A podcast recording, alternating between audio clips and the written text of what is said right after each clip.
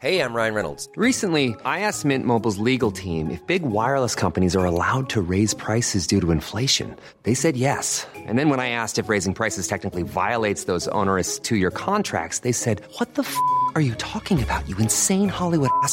So to recap, we're cutting the price of Mint Unlimited from $30 a month to just $15 a month. Give it a try at mintmobile.com slash switch. $45 upfront for three months plus taxes and fees. Promo rate for new customers for limited time. Unlimited more than 40 gigabytes per month. Slows. Full terms at mintmobile.com.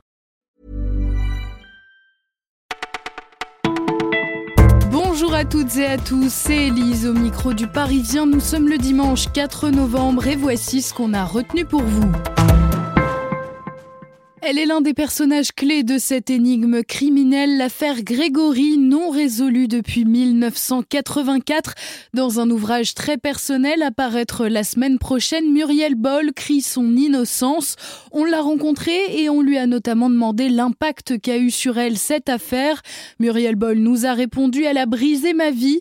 J'ai subi la plus longue garde à vue de l'histoire. Elle a débuté en 1984 pour s'achever 33 ans plus tard.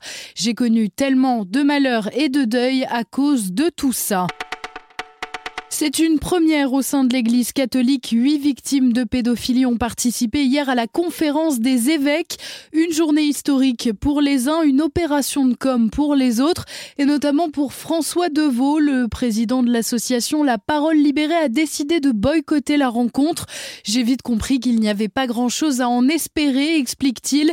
Les victimes ont été reçues en catimini, ce qui montre bien la volonté de ne pas sortir d'une omerta vieille de plusieurs siècles. Pour François Deveau, les invités de l'église triés sur le volet ne servent que de caution morale. C'est aujourd'hui que débute la route du Rhum. À partir de 14h, les 123 bateaux en lice s'élanceront du port de Saint-Malo, direction la Guadeloupe. La course en solitaire fête cette année son 40e anniversaire. Vous vous rappelez peut-être des pionniers de cette compétition Florence Artaud, Olivier de Kersauzon ou encore Bruno Perron. Mais connaissez-vous les fondateurs de ce rendez-vous mythique? Sûrement pas, et pour cause, ses origines sont floues. Pour les organisateurs actuels, Michel était Thévenon, publicitaire mort en 2001, en est l'unique concepteur. Florent de Kersauzon, le frère d'Olivier, s'estime lui spolié.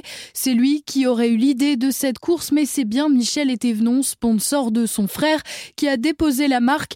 Une trahison qui n'a pas fait de vague, la justice n'ayant jamais donné raison à Florent de Kersauzon. T'es le premier à y répondre sur notre chaîne. C'est quoi ta définition d'une clique? Un groupe de potes avec qui on restera pas toute la vie. La télévision est morte. Vive Click TV, c'est la toute nouvelle chaîne de Canal+. Elle est lancée aujourd'hui. Le groupe mise sur le journaliste Mouloud Achour pour séduire les 18-35 ans.